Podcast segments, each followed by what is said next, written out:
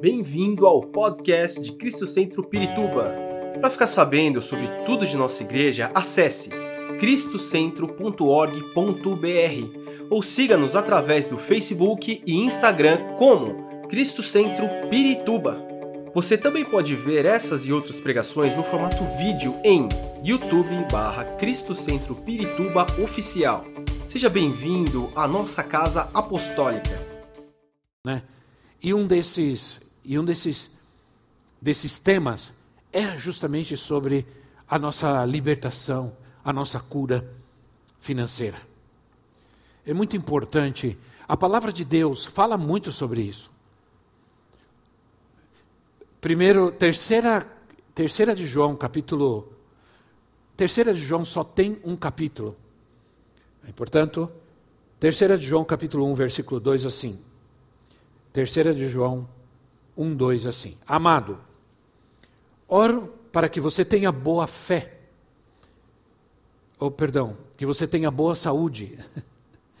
e tudo lhe corra bem, assim como vai bem a sua alma. Existem outras versões. E no texto original, esse versículo também pode ser corretamente traduzido como: Amado, ora, oro para que você tenha boa saúde e prosperidade. Ou que você prospere em todas as coisas, que você prospere em tudo, assim como vai bem a sua alma. Ninguém pode estar bem, ninguém pode estar bem na sua alma se está sem dinheiro, sim ou não? Está passando necessidade, está em pobreza está vendo seus filhos sem comer, está eh, vendo as dívidas se acumular. Ninguém pode ter paz na alma se não tem prosperidade. A área financeira ela é importante. O problema é que se criou um estigma e a gente tem medo de falar sobre isso por causa das coisas erradas que estão acontecendo. A gente está perdendo a bênção de Deus porque alguns pegaram essa bênção e transformaram isso em coisas erradas e até malignas, quem sabe, até humanas. A salvação que nos trouxe Jesus é completa. A palavra é, a palavra para salvação é a palavra no grego, a palavra soso. Soso. E essa palavra, ela tem um significado assim como muitas palavras no grego, ela tem um significado muito muito extenso. Ela é uma palavra completa no seu alcance.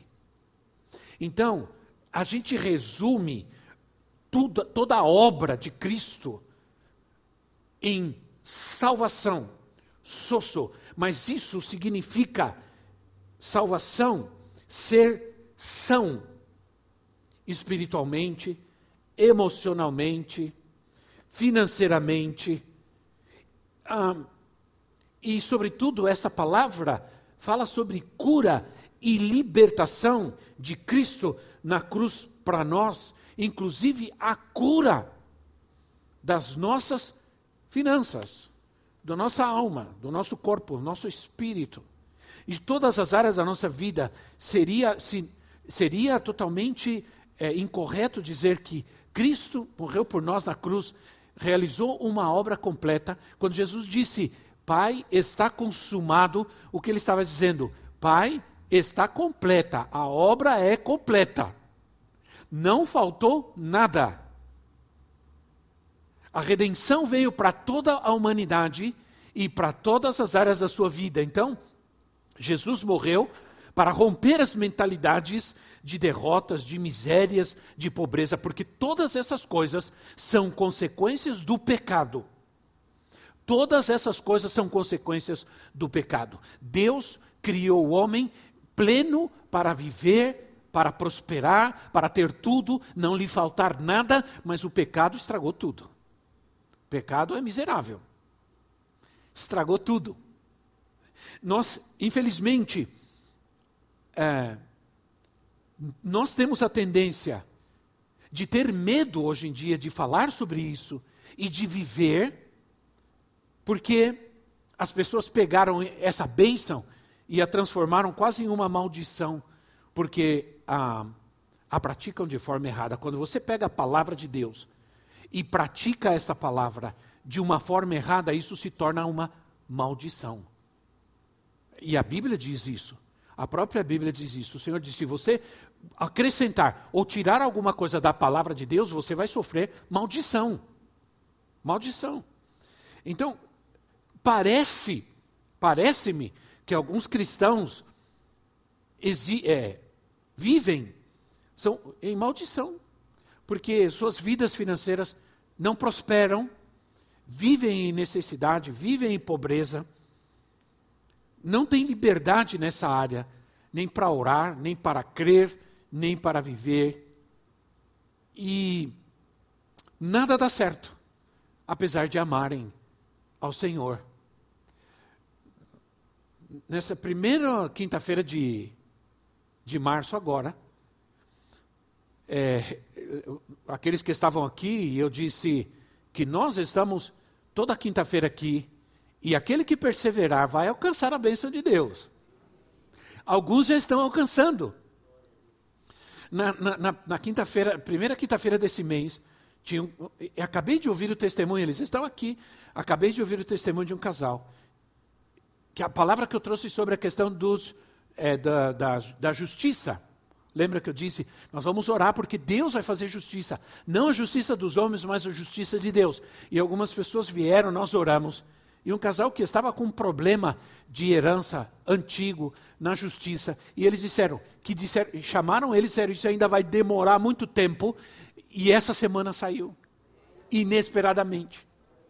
E eles estavam me contando que bênção, apóstolo, que milagre Deus fez. E essa semana, duas semanas atrás, meu filho mesmo, uma situação que do ano retrasado, por causa da, pan da pandemia, ele não eh, tiveram que cancelar o buffet e, e ele pagou um valor alto no buffet para o casamento, não pôde fazer, e depois a pessoa não quis é, fazer, colocar outra data, quis colocar data de sexta-feira, criar uma complicação.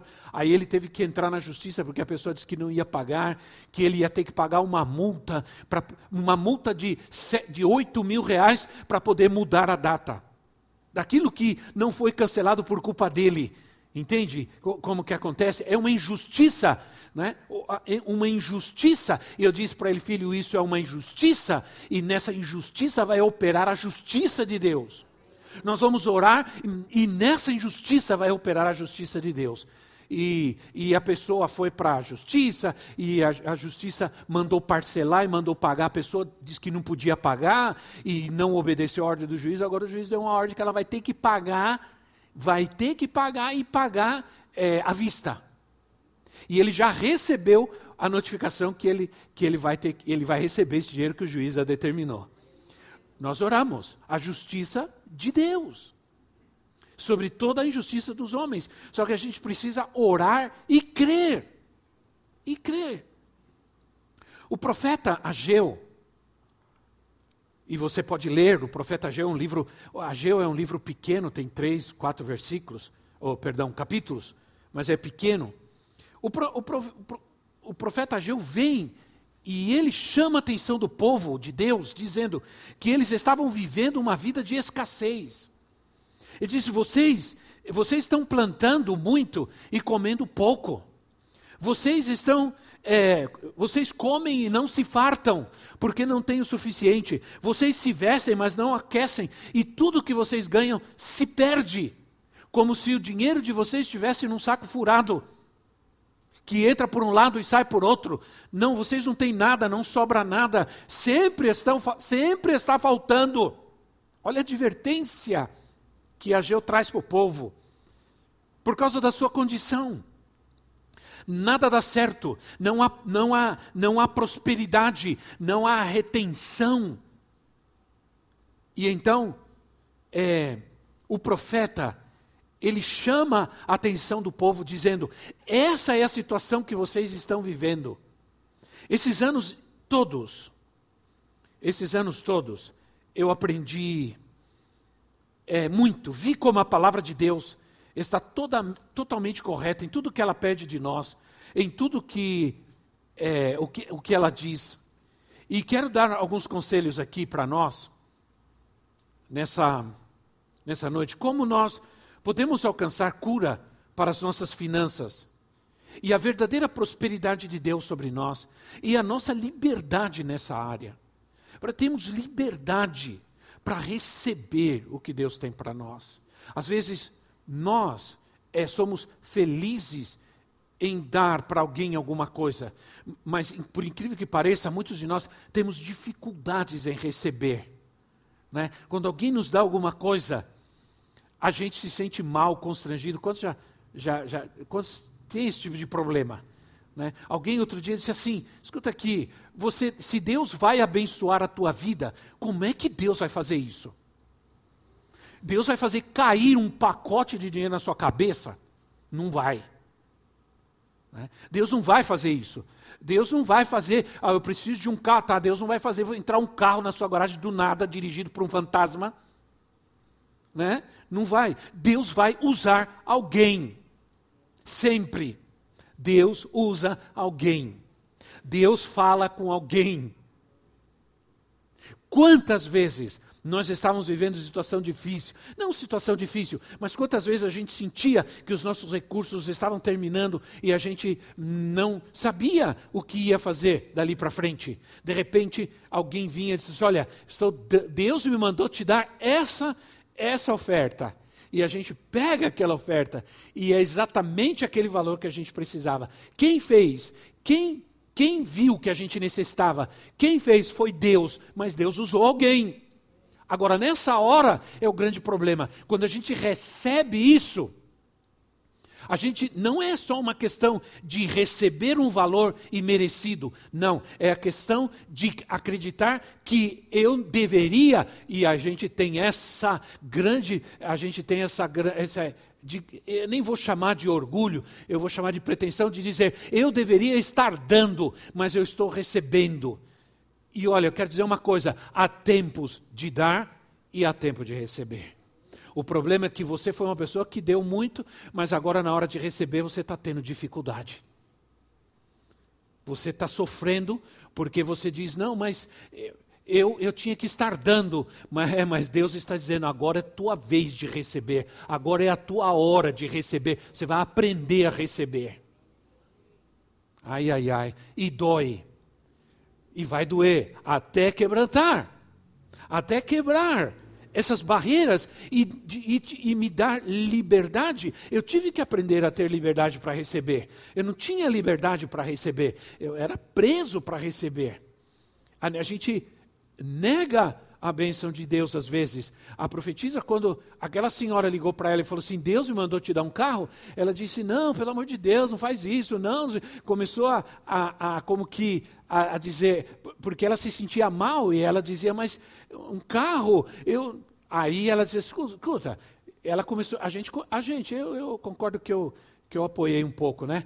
Começamos a, a assim, a postergar isso e a enrolar né?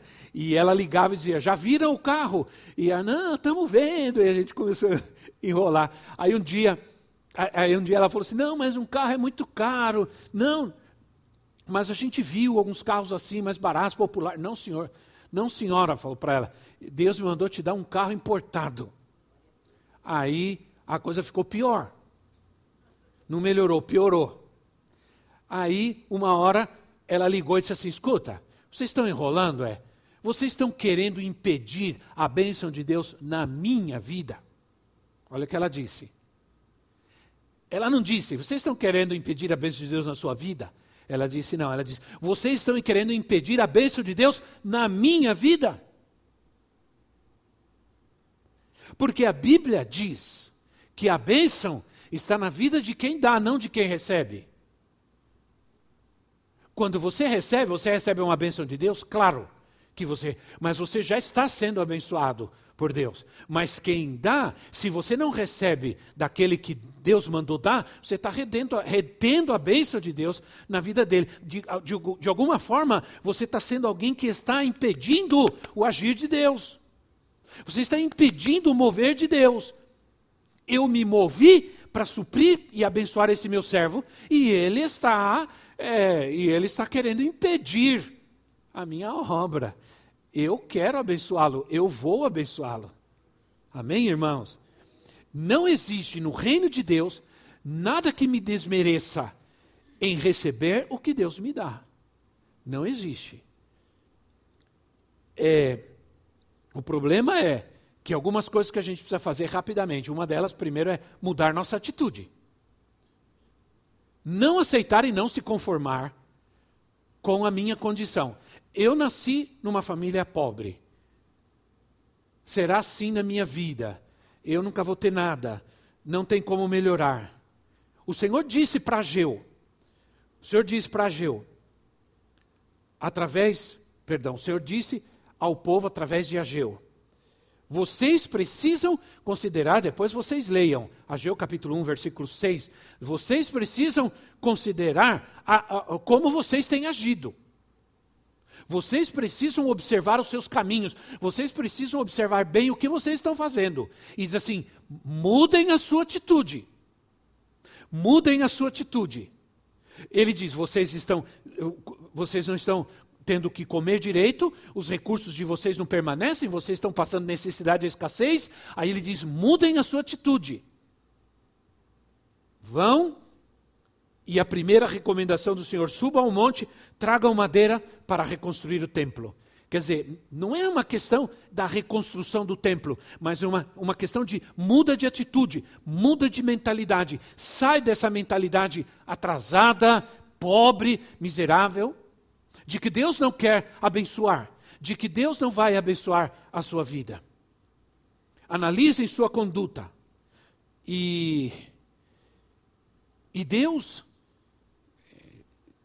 chama o seu povo a uma mudança de comportamento e não apenas sair por aí repreendendo o espírito. Não adianta nada a gente ficar repreendendo o espírito e demônio de pobreza se a gente não muda a nossa atitude, se a gente não obedece. Eu vou falar sobre isso. Né? É, o demônio até quer sair, mas você não deixa.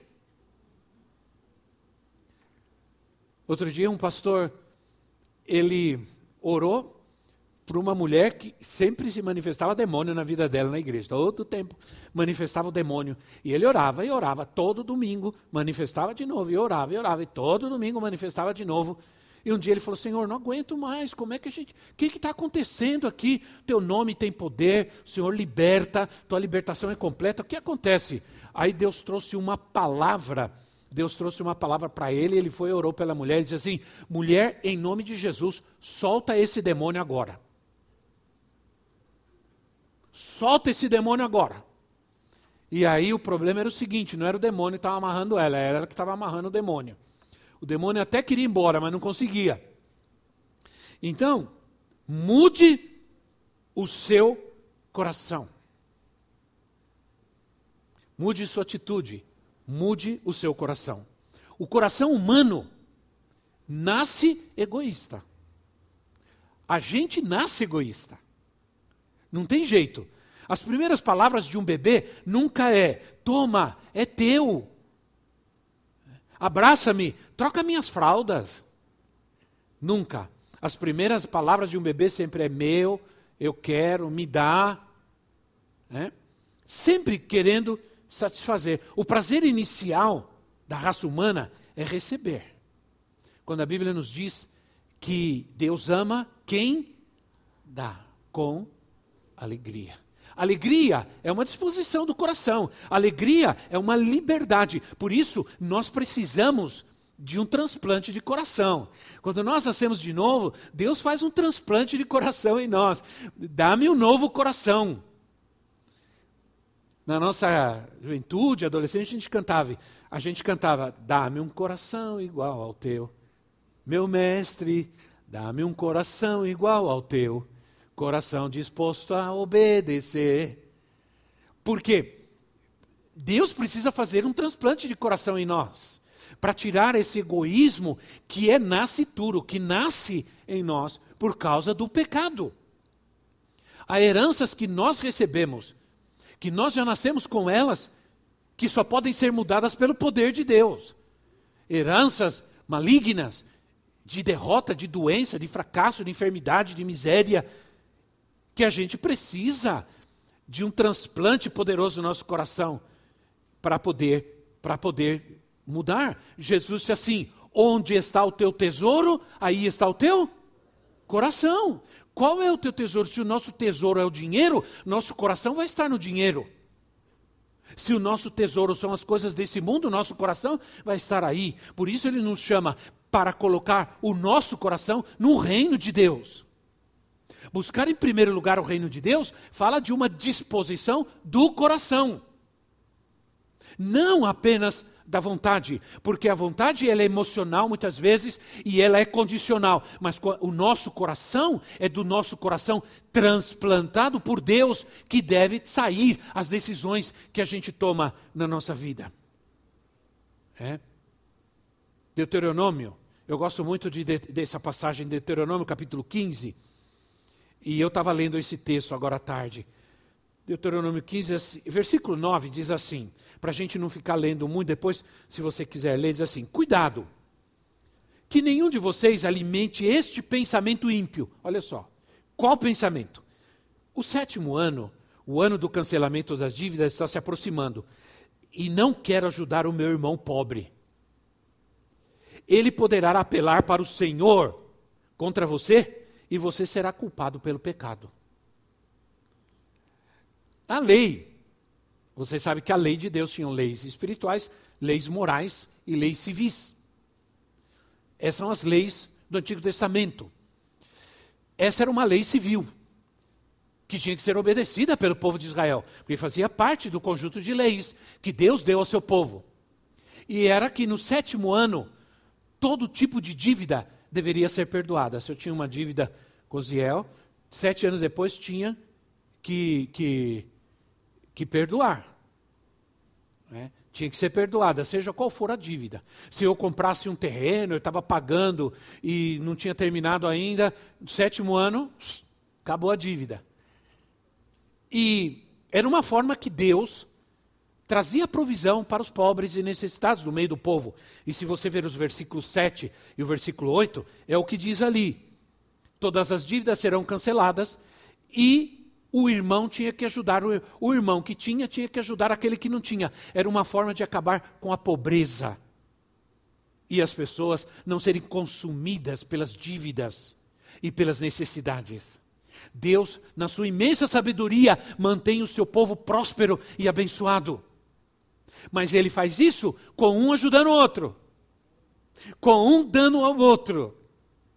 Né? Então, é, há dias, há, desses meses aqui, eu fiz, eu mostrei um vídeo, fiz um apelo, porque senti no meu coração de mandar uma oferta para o Malawi.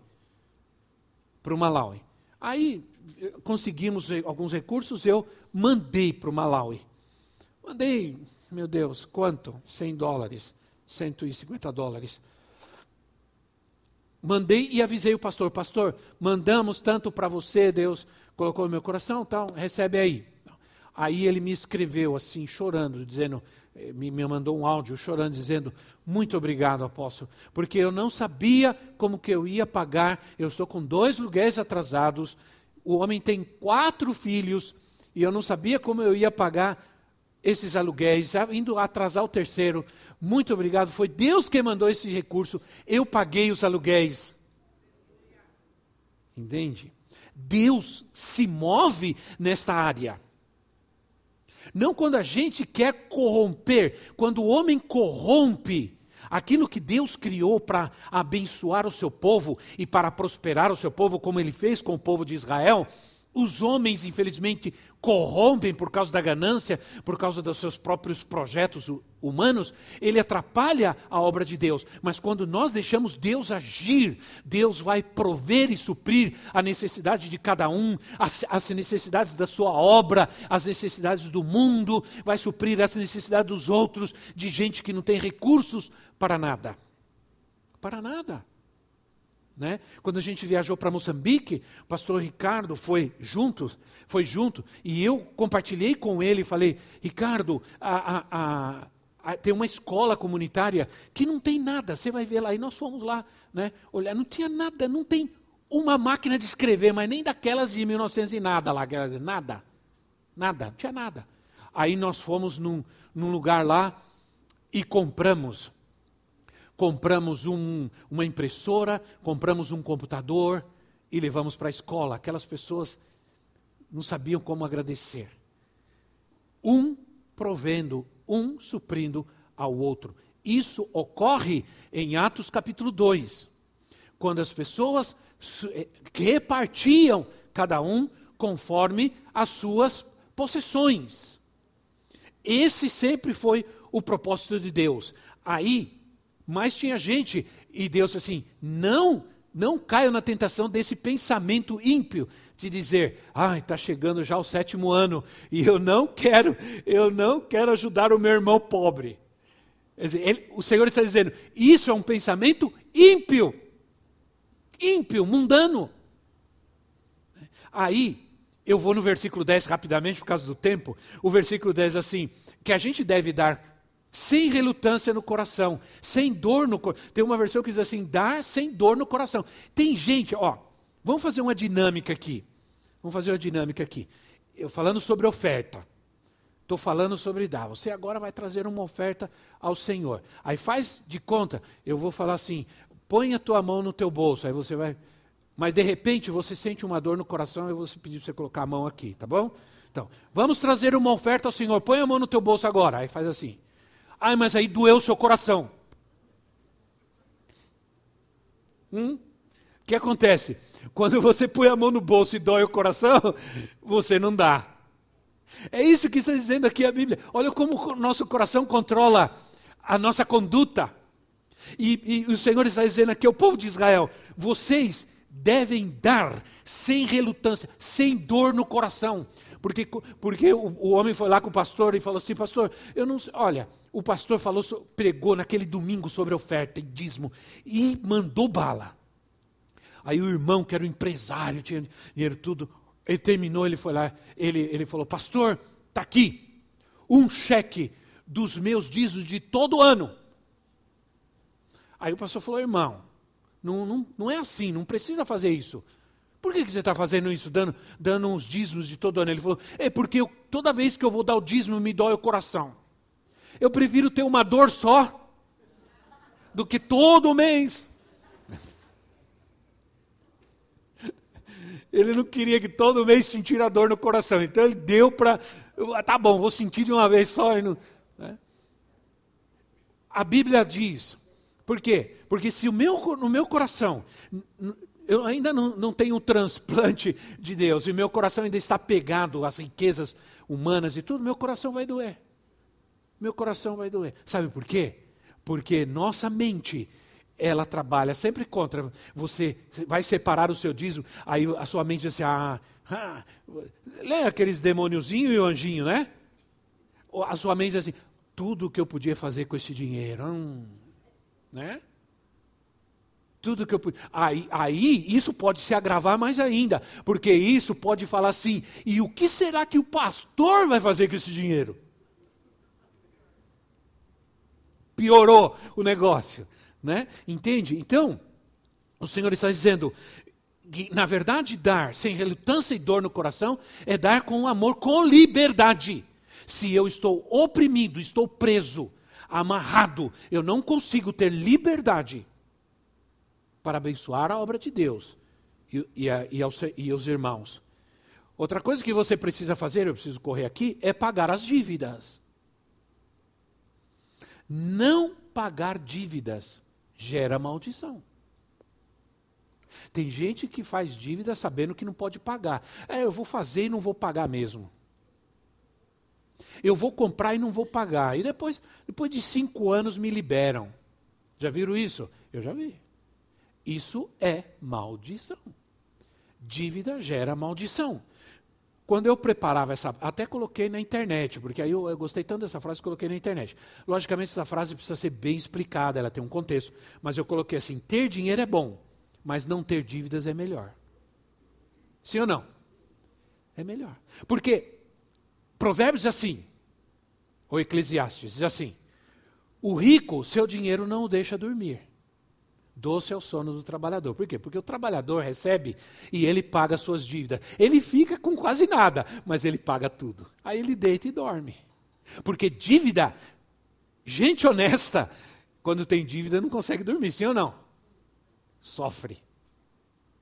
Quando tem dívida, eu, minha irmã, eu, se eu tiver dívida, sei que eu tenho. É, só Deus tem misericórdia. Eu já não durmo direito. Se eu tiver dívida, piorou. Né?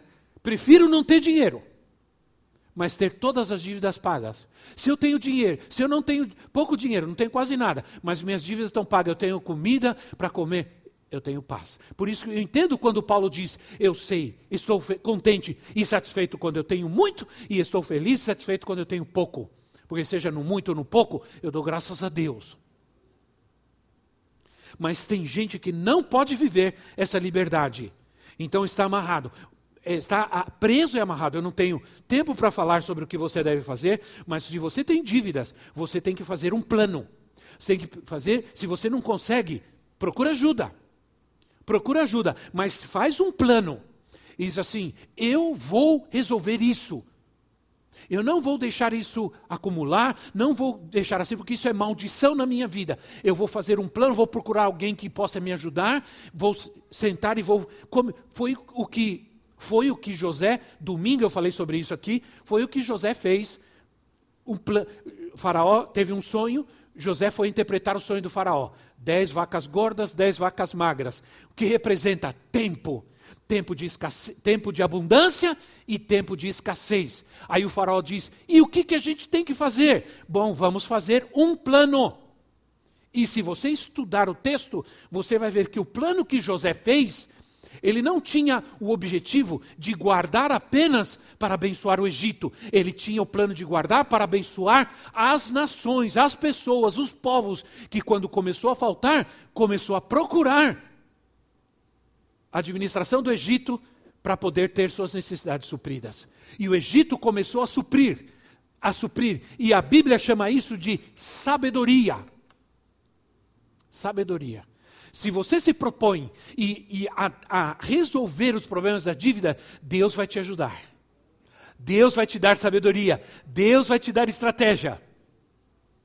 É? Não, aí se alguém vem, olha, esse daqui Deus mandou te dar para pagar a dívida, não vá comprar outra coisa. Não vai fazer outra coisa.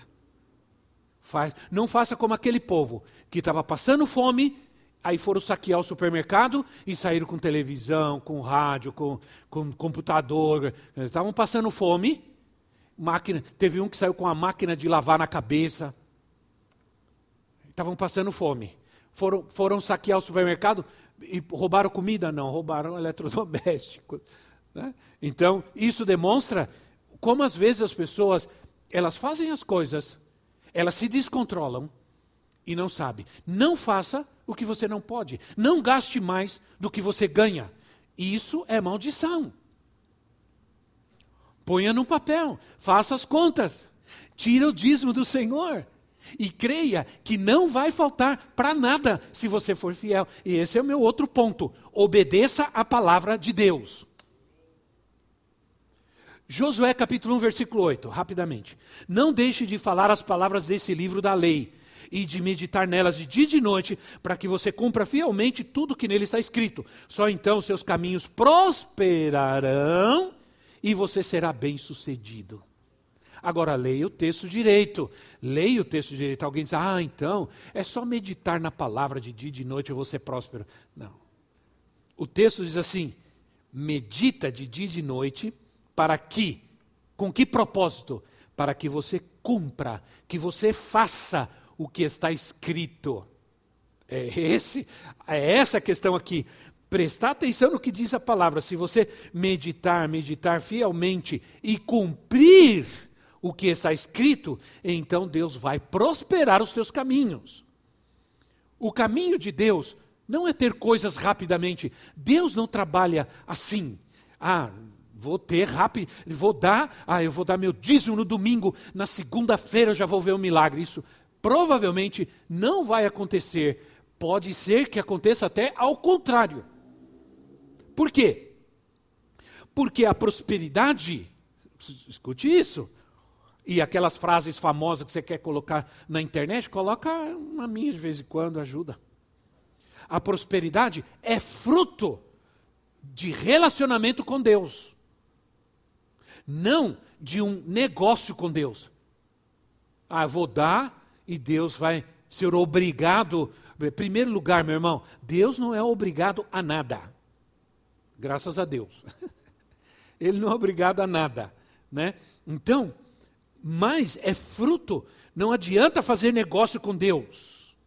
A prosperidade é para aqueles que andam diante de Deus e andam em obediência a Deus. Precisamos buscar, por isso nós precisamos buscar em primeiro lugar o reino de Deus e a sua justiça, e tudo aquilo que a gente necessita, necessidade, vai ser suprida. Então é assim, ele vai acrescentar o que necessitamos, não porque nós estamos fazendo um negócio com Deus. Infelizmente, a gente vai orar e outro dia eu tomei uma decisão, falei: "Senhor, esse mês aqui eu não vou fazer um pedido nas minhas orações, eu só vou agradecer. Te agradeço pela minha família, te agradeço por isso". Aí eu comecei a orar, te agradeço pela bênção, te agradeço pela provisão, te agradeço pelos recursos, te agradeço pelas lutas, dificuldades, porque sei que nelas o Senhor está tratando comigo, é parte do, do teu processo na minha vida. Deus é um Deus de processos. Ser como árvore plantada junto a ribeiros de água fala de um processo que vai ter o tempo das folhas, vai ter o tempo dos frutos, vai ter o tempo das sementes. Cada tempo é um tempo de viver, um processo. Então não vai acontecer da noite para o dia. A nossa prosperidade é resultado de um caminhar com Deus. Amém? De um caminhar com Deus. E aí, logicamente, Salmos 1, que eu estou mencionando aqui, ele diz que você precisa fazer algumas coisas para ser bem sucedido. Primeiro, deixa o caminho dos pecadores, deixa o caminho do pecado, medita na palavra né? e fica firme em lugares da provisão de Deus. Nós precisamos depender de Deus. A prosperidade é um processo. Nunca vamos ter. Nós vivemos num mundo de tudo, nós vivemos num mundo micro-ondas, né? Mas Deus trabalha macro-ondas, não micro-ondas. Nós vivemos oh, no, no, no, na, na, na, geração do miojo, né, irmão? Menos trabalho possível, coloca lá e pronto e tudo.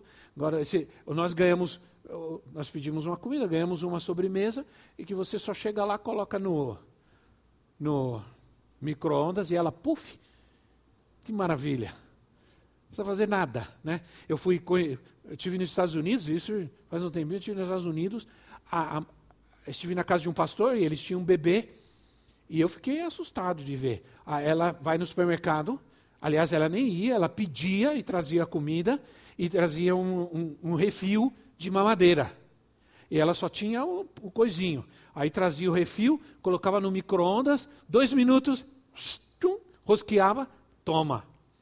Não tem nem o trabalho de dissolver o leite. Nós vivemos numa, numa cultura de tudo instantâneo, de tudo rápido. Você compra alguma coisa, diz, amanhã está chegando na sua casa. Você fica feliz da vida, eu principalmente. Eu queria que chegasse hoje, mas não dá. Tudo bem, né? Nós vivemos, mas Deus não trabalha assim. Há um processo de Deus que você precisa, coisas que você precisa deixar, você precisa obedecer, viver, você precisa andar com Deus caminho da prosper... a prosperidade de Deus se encontra no caminho do andar com Ele, do caminhar com Ele e no caminho de, da obediência à Sua palavra. Deus vai nos testar primeiro. Quem é fiel no pouco será também fiel no muito. Quem é injusto no pouco também é injusto no muito.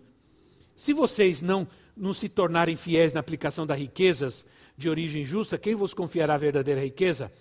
Se, vos, se vocês não se tornam fiéis na aplicação do alheio, quem vos dará o que é vosso? Lucas capítulo 16, versículo 10, versículo 12. Então, o Senhor nos está chamando para ser fiel. Para ser fiel, preciso de tempo, preciso de relacionamento, preciso andar com Deus para ser fiel. Quando Abraão, Deus falou para Abraão: vai oferecer o seu filho a Isaac no monte, foram três dias de caminhada, lado a lado, pai e filho. O pai sabia que ele, ele teria que obedecer a Deus e entregar seu filho. O filho não sabia, mas caminharam juntos num processo de Deus até o lugar de adoração. E finalmente, nós vamos ter paciência, fé. Às vezes, A gente, pastores, a gente tem que tratar com situações difíceis. Uma vez, alguém me interpelou na saída e disse assim: domingo passado você falou que a gente devia dar, que Deus ia abençoar, que a gente devia fazer uma oferta de fé, de amor, não sei o quê, e eu dei to, todo o que eu tinha e cheguei na segunda-feira, fui mandado embora do trabalho. E agora? Aí eu pensei, meu Deus, e agora eu digo eu. E agora digo eu. e agora? Né? Aí eu não sabia o que dizer e pensei, Senhor, revelação, revelação, revelação. Aí eu disse, irmão, isso aconteceu porque Deus disse: Meu filho foi fiel, agora eu vou ser fiel com ele. Deus não te pode te dar um trabalho se você já tem um. Primeiro você precisa deixar de ter um trabalho para Deus te dar outro. Ah, tá bom, e foi embora. É. Escapei dessa. Mas depois eu fiquei pensando, é verdade. Aquilo que eu falei no domingo, se você quer ter coisas novas, às vezes você precisa desfazer das coisas velhas. Se você fica acumulando coisa velha, acaba o espaço para as coisas novas que Deus quer te dar. Hein, irmão?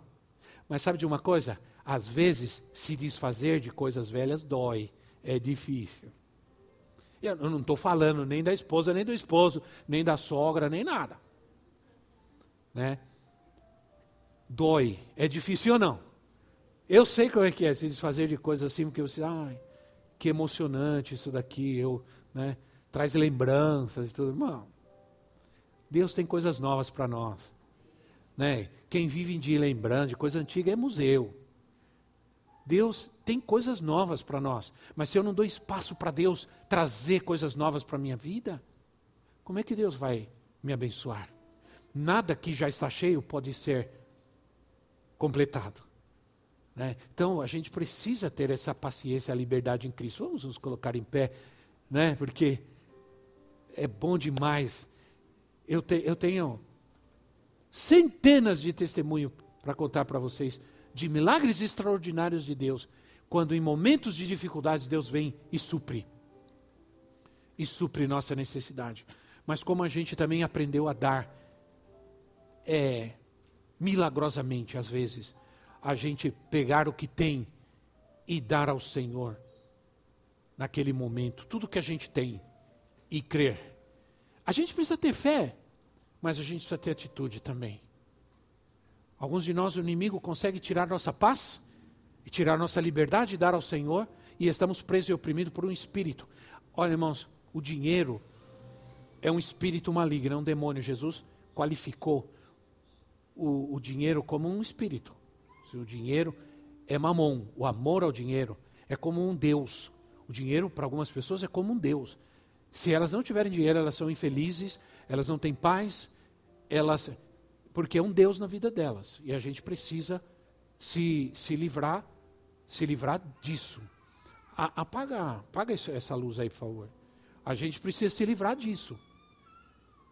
Em nome de Jesus, a gente precisa ser livre. Algumas pessoas não estão tendo liberdade para viver o milagre e a prosperidade de Deus. Se você não tem essa liberdade, você quer ter essa liberdade, nós vamos orar por você. Você não precisa ter vergonha nem medo. Eu quero ter liberdade para ter uma vida financeira abençoada, porque eu quero dar. Eu quero abençoar a outros. Se você tiver uma correta motivação, Deus vai suprir e abençoar na tua vida. Mas você precisa ser livre hoje. Hoje. Sair daqui livre para ser próspero, para ser abençoado por Deus em projetos, Deus abençoar os teus projetos. Eu já vi Deus abençoar pessoas que se propuseram a fazer algo simples, não tinham nada, creram, se propuseram a fazer algo simples, como fazer um doce para vender, fazer, fazer limpeza em algum lugar, qualquer coisa, e Deus prosperou.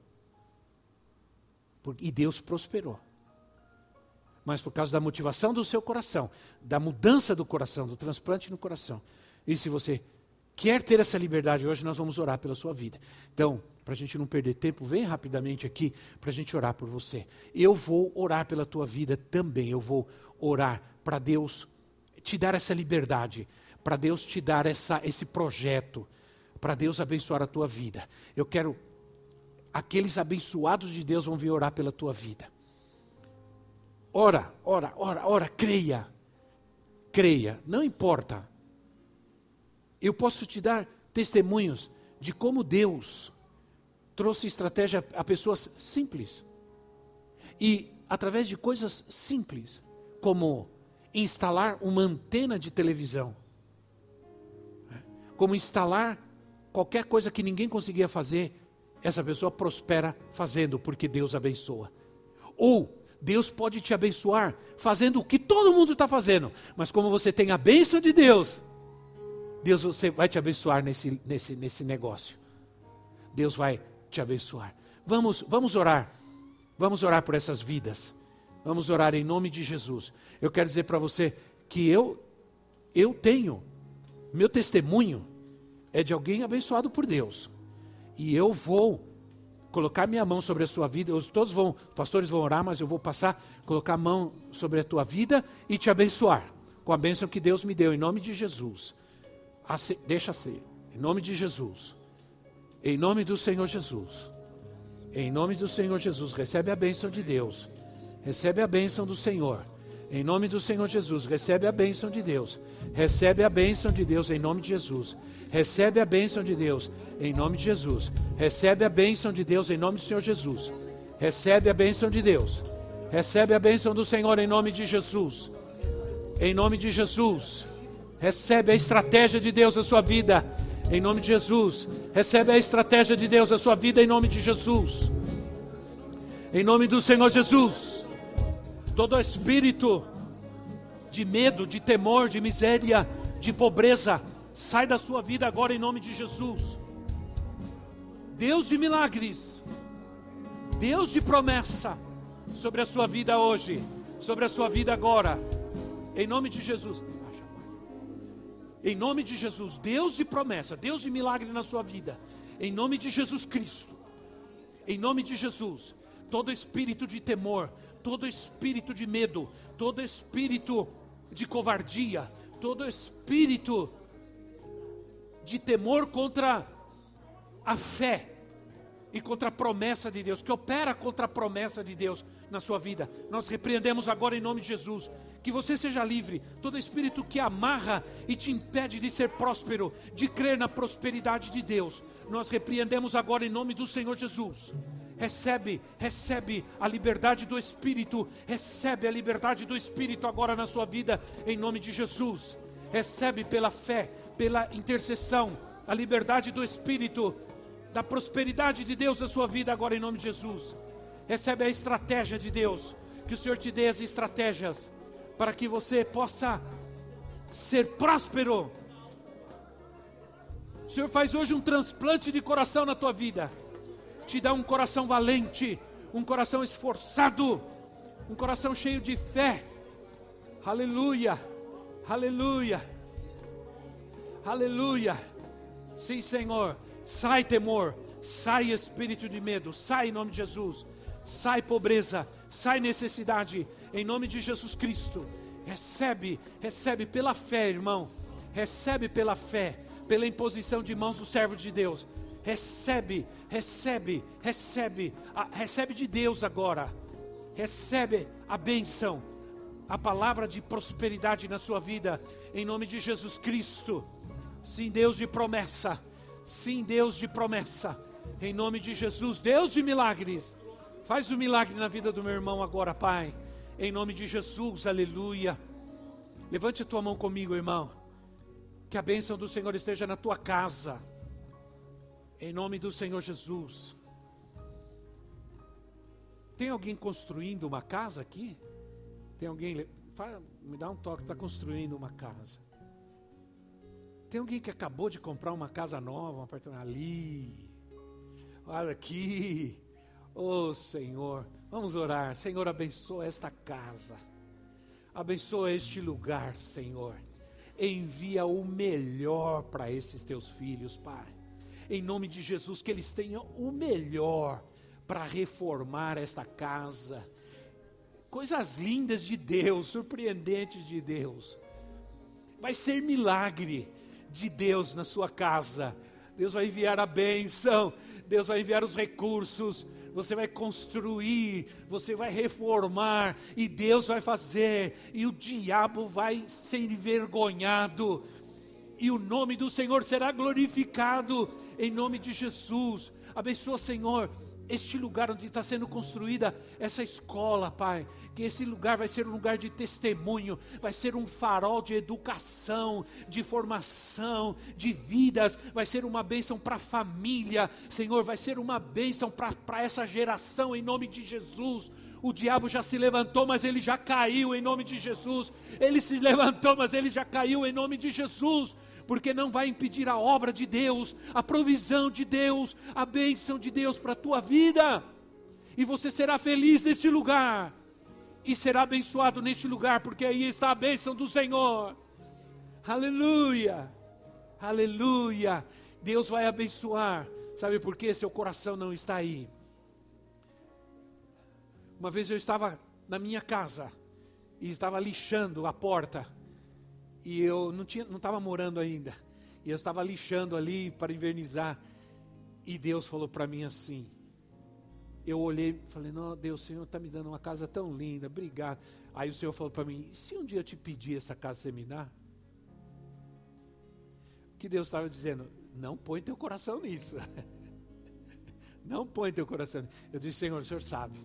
O Senhor sabe que se o Senhor me pedir, eu dou eu vou para a África, eu vou para a China, para o Afeganistão. o Senhor mandar eu fazer, eu vou. O Senhor já sabe que a minha vida está nas tuas mãos, Senhor. O Senhor pedir de mim, eu faço. A gente sabe que um pai que ama um filho sempre quer o melhor para ele. A única coisa que Deus não queria é que eu colocasse o meu coração naquilo. Que eu fosse sempre agradecido. Tenha um coração agradecido. E Deus sempre vai suprir a sua vida. Esperamos que esta mensagem tenha te inspirado e sido uma resposta de Deus para sua vida. Quer saber mais sobre Cristo Centro Pirituba? Siga-nos nas redes sociais no Facebook, Instagram e YouTube, ou visite nosso site em cristocentro.org.br.